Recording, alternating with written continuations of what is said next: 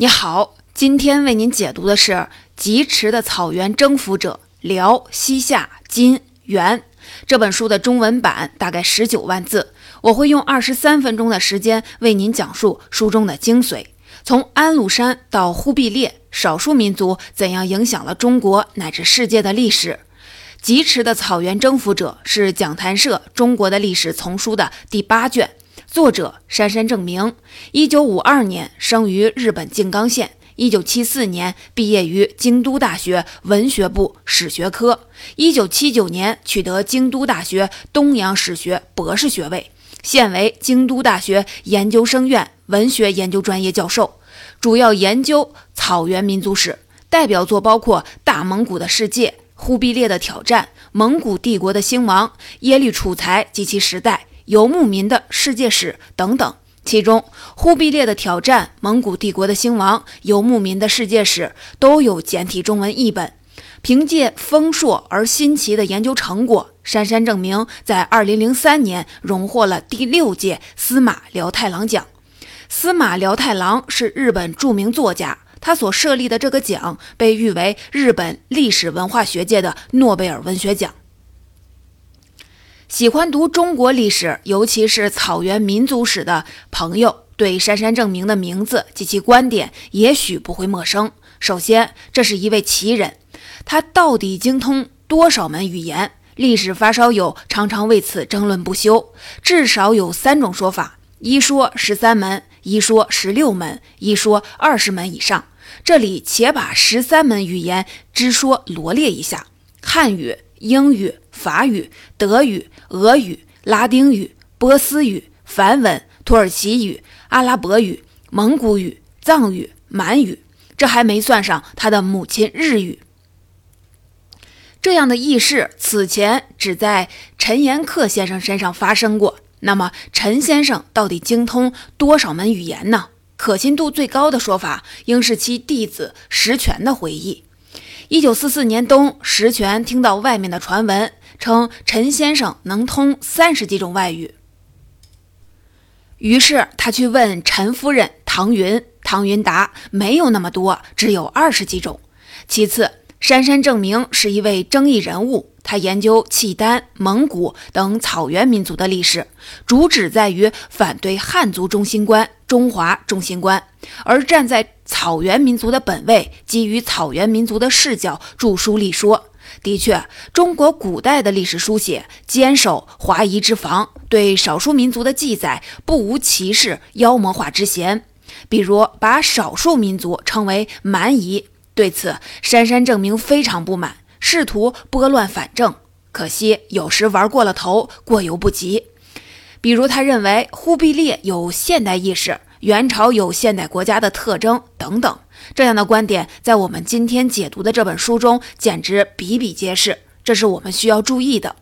这本书叫《疾驰的草原征服者》，主要写从安禄山举兵到蒙古帝国解体这六百多年来四个草原民族所建立的国家和朝代。按时间顺序，一是契丹族的辽国，二是党项族的西夏，三是女真族的金国，四是蒙古族的元朝。本书的正文一共是六章，第一章巨大变革的前奏，属于铺垫和方法论。第二、三、四章的主题都是契丹，二三章写历史，第四章写现实，讲述作者在契丹故地的旅行和见闻，感觉更像散文游记。第五章写西夏和金，如蜻蜓点水，过于简略。第六章写蒙古，这么一说，可知作者的侧重点所在。所以，与其说本书是承接上一本书讲的宋朝，不如说他把更大的篇幅比例给了跟宋朝平行的少数民族政权，并且杉山证明为这段历史做的铺垫很长。他不是从公元九一六年耶律阿保机称帝建立契丹国写起，而向前追溯了六十年，聚焦于安史之乱。之前我们说《宋史》解读小岛义的《中国思想与宗教的奔流》那本书的开篇也是安史之乱，虽然是同一个话题，然而作者不同，视角不同，便结论便是大相径庭。小岛义写安史之乱，还是定性为叛乱；杉山正明对安禄山和史思明的评价那就高多了。不妨说，中国人写安禄山，其立场几乎都站在唐朝与汉族这一边，视安禄山为扰乱天下的反贼与恶棍。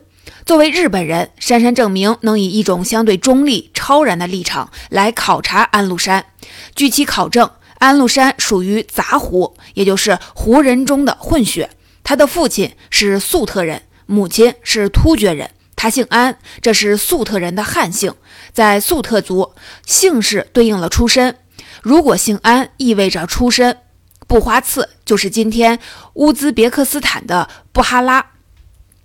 粟特人的汉姓还有康、石、曹等，最著名的九大姓氏合称昭武九姓。再说安禄山的名字比姓更有内涵，禄山听起来像汉语，其实是粟特语的音译，原意为光、光明，这与其搭档史思明的名字正好呼应。安禄山的母亲阿史德氏。在突厥属于豪族，传说她的身份是女巫。有一次向突厥军神扎洛山祈祷，随后怀孕，生产之时红光普照，妖星落在了帐篷之上。这样的故事在汉族当中十分常见，比如我们之前讲过的孔子、刘邦都有这样的描述。其实草原民族也玩这一套。除了安禄山，还有蒙古黄金家族的祖先阿次国火。他本是一个寡妇，感受天窗照进来的光而怀上了儿子。更神奇的是耶律阿保机，他的母亲树律氏梦见太阳坠入了体内而受孕。阿保机出生的时候满屋神光和异香，他一生下来块头如三岁小儿，而且能爬行，三个月便学会了说话和走路。这三个传说有异曲同工之处，那就是草原民族对光光明的崇拜。杉山正明倒也谈不上要为安禄山翻案，尽管他写到安禄山奋斗之艰苦，写到了安史之乱被平定后，一些割据河北地区的安禄山旧部虽然表面上臣服于朝廷，但对于安禄山和史思明仍然是十分敬仰，尊他们为二圣。并建庙祭拜。后来官员要拆庙，引起了士兵的反叛。杉山证明的用意，则在还原那个分崩离析的时代。安史之乱爆发之际，唐朝对中国已经丧失了基本的统治力，所谓的帝国有名无实，草原民族纷纷的崛起。拿安史之乱的各大主角来说。安禄山是粟特人与突厥人的混血，史思明到底是突厥人还是粟特人，则有争议。不过，不管哪一种，都是草原民族。唐朝这边与安禄山对战的哥舒翰，就是北斗七星高、哥舒夜带刀所颂扬的哥舒翰，也是混血，父亲是突骑师人，属于西突厥，母亲可能是伊朗人或者是粟特人。高仙芝。李光弼听起来好像汉人，实际上前者是高句丽人，后者是契丹人。只有一个郭子仪是汉族人，然而他的军队却不乏党项等草原民族。在杉山正明眼里，唐朝只是一个瞬间帝国。作为帝国的唐朝，只存在于一瞬间，即建国初期。此后不久，东突厥复兴，高句丽独立，世界帝国的虚假广告迅速的被拆穿。他甚至认为大唐王朝三百年的说法其实是一种误解。经历了安史之乱的崔折，那个称为唐的时代已经过去了。这之后，唐朝苟延残喘了一个半世纪的最大原因，在于草原民族如吐蕃、回鹘、沙陀等的支撑或者是内斗。当然，这只是杉山证明的一家之言。比如之前我们解读过的契诃泽宝圭那本绚烂的世界帝国，就认为唐朝在安史之乱过后还能支撑一个半世纪的统治，并且把这归因于唐朝体制的韧性。这两种说法几乎完全相反，到底哪个更可信呢？这则取决于你选择了什么视角。第一部分，我们继续说疾驰的《草原征服者》这本书。作者指出，安史之乱过后，中国便进入了分权化的时代，无论中原还是草原以及东亚都是如此。这种状态一直持续到蒙古统一中国，这期间长达五百多年。到底该怎么命名呢？作者显然不能同意以宋朝为中心。他提醒作者，我们想看到的不是假想中的中国，而只是事实中的历史。所谓历史事实，在作者笔下变成了草原民族对中国的征服，这就滑向了另一种极端。四个草原民族率先出场的是契丹及其领袖耶律阿保机。杉山正明写耶律阿保机，不仅写他，还写他的对手耶律阿保机的一生之敌，便是五代中后唐的李克用、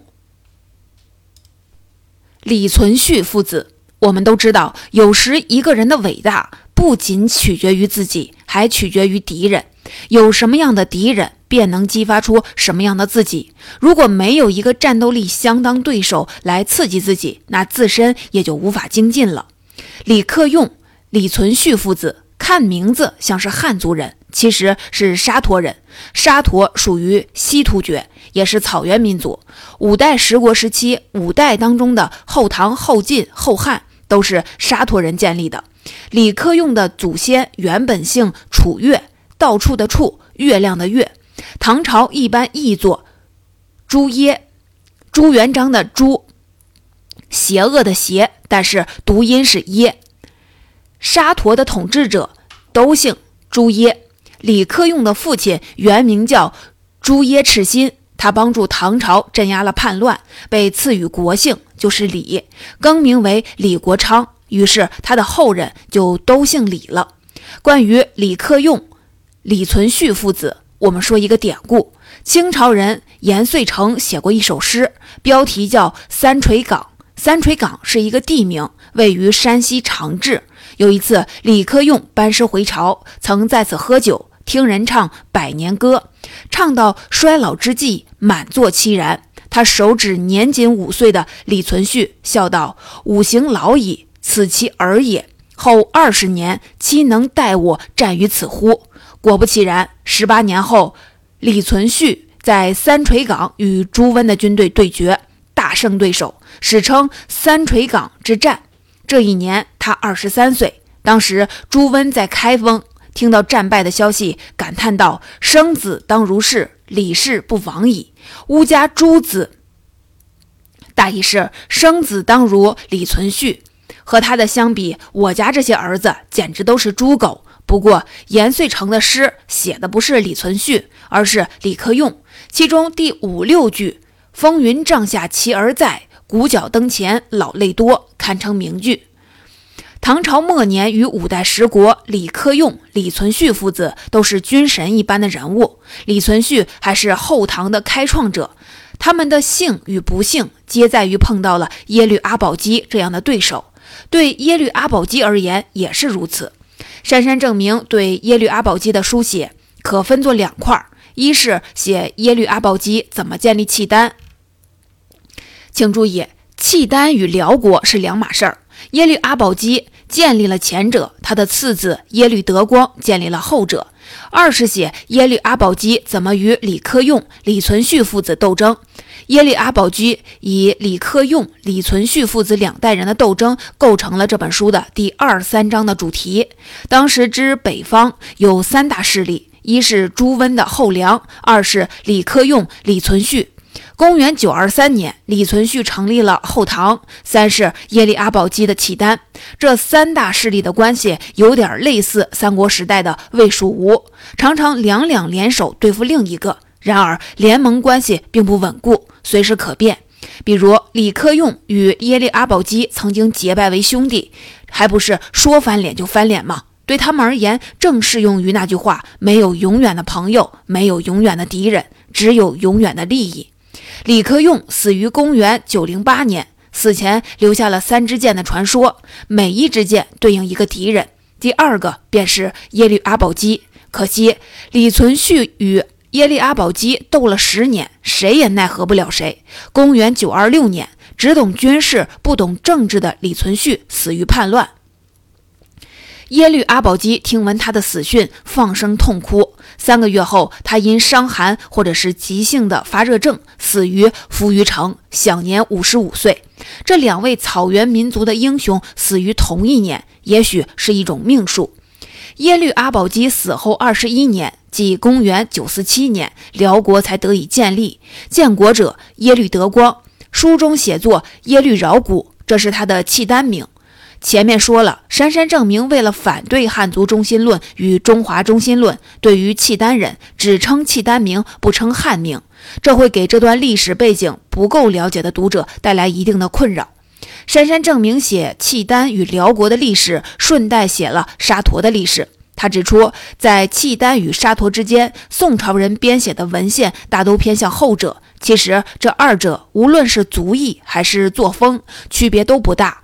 甚至军事化风格更胜一筹的沙陀，暴行更多，杀戮也更广。然而，因为沙陀从名义上接受了汉化，比如改姓李，所建立的政权叫后唐，自称是唐朝的延续，加上其统治范围在华北，所以他们被视为中华的代表。与其相对，契丹则成了蛮夷。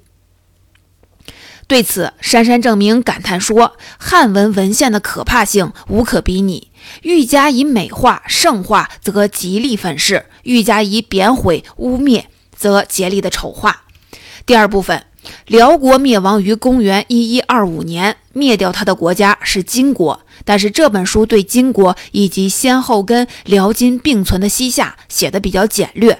特别是西夏只用了十几页的篇幅，所以我们对它的技术重点和结论也就要简而言之。关于西夏，书中内容可归结为四点：第一，西夏是党项族的政权，亡国之后，党项族四分五裂，或者被屠杀，或者被同化，渐渐消失，现在已经没有党项这个民族了。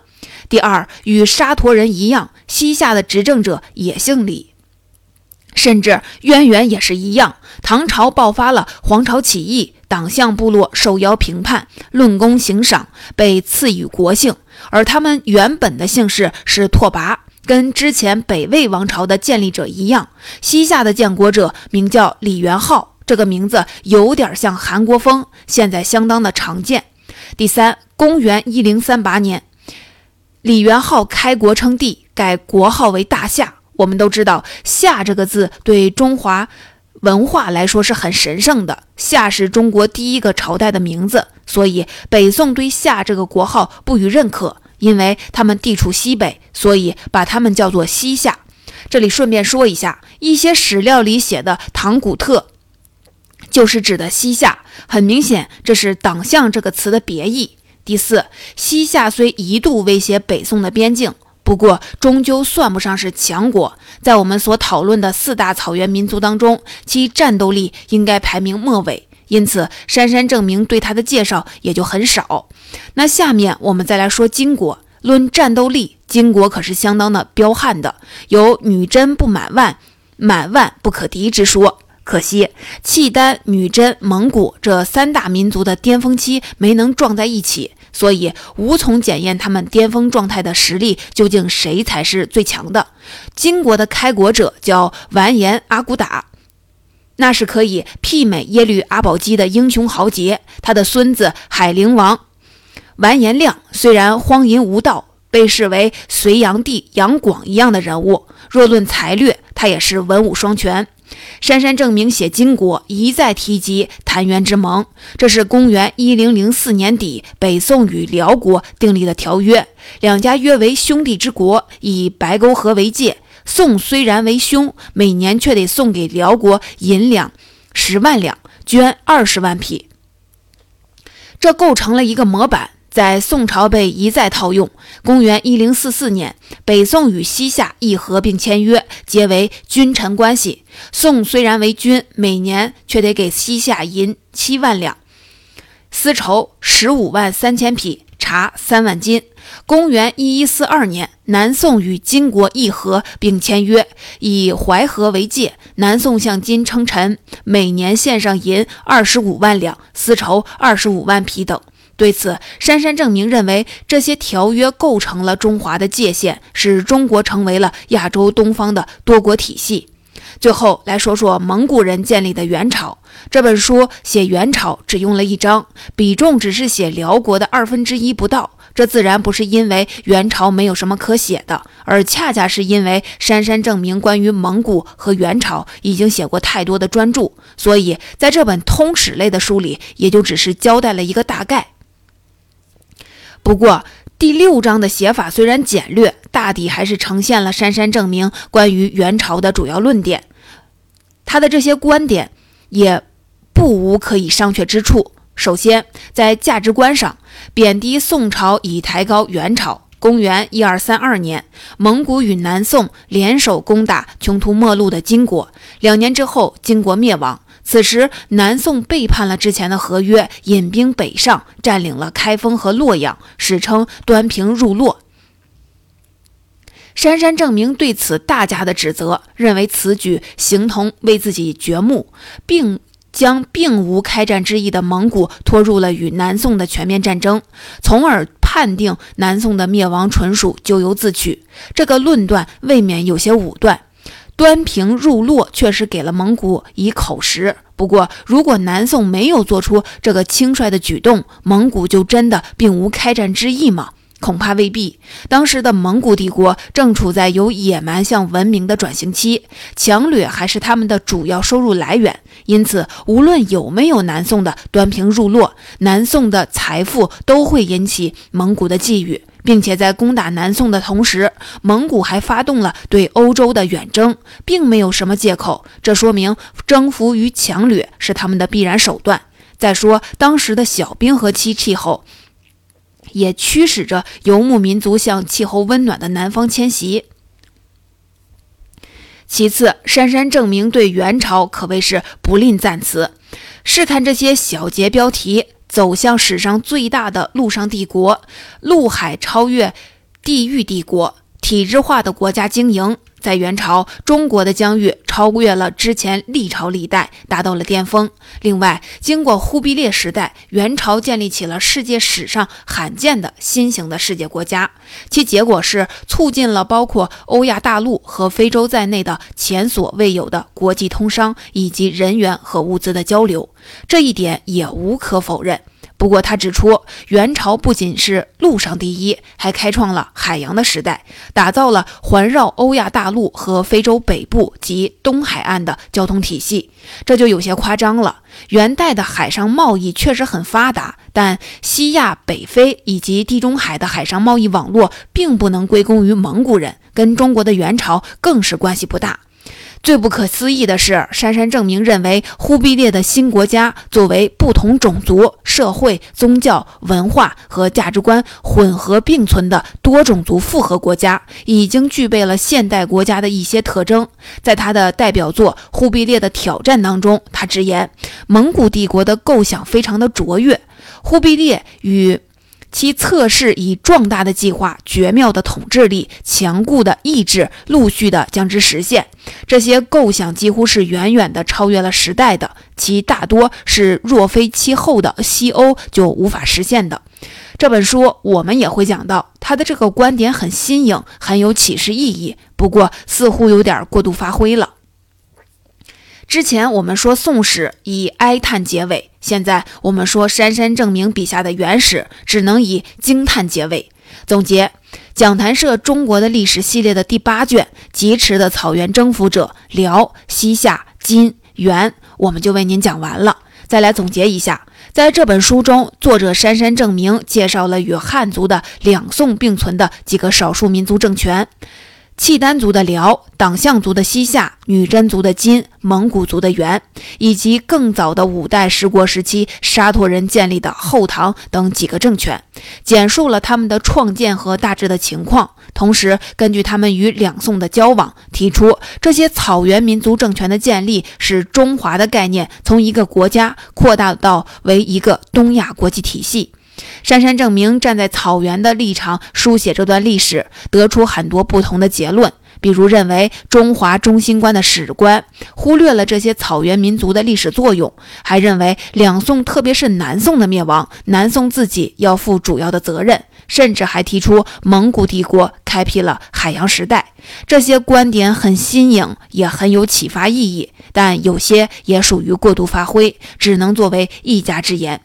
下一期的音频，我们将为您讲讲讲谈社中国的历史系列的第九卷，这也是我们这个系列的最后一期——海与帝国明清时代。欢迎您继续关注。